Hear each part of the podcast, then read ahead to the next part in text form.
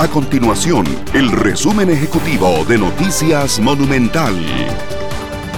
Hola, mi nombre es Fernanda Romero y estas son las informaciones más importantes del día en Noticias Monumental. La Cancillería de Costa Rica informó que la recién nombrada embajadora del país en Nicaragua, Cinia Vargas, no ha asumido funciones en Managua debido a que se realizan valoraciones en cuanto a la conveniencia y oportunidad del nombramiento.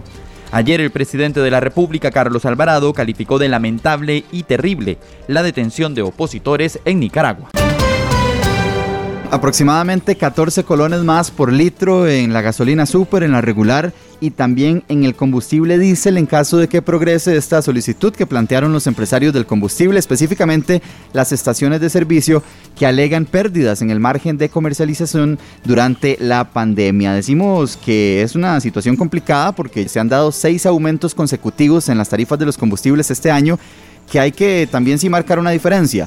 Los seis aumentos anteriores los aprobó, o más bien los solicitó, la refinadora costarricense de petróleo, Recope, y los aprobó la Autoridad Reguladora de los Servicios Públicos. En este caso no de Recope quien está solicitando este aumento, sino, como ya lo manifestábamos, los empresarios del combustible.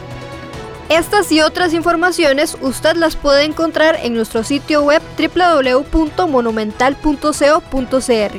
Nuestro compromiso es mantener a Costa Rica informada. Esto fue el resumen ejecutivo de Noticias Monumental.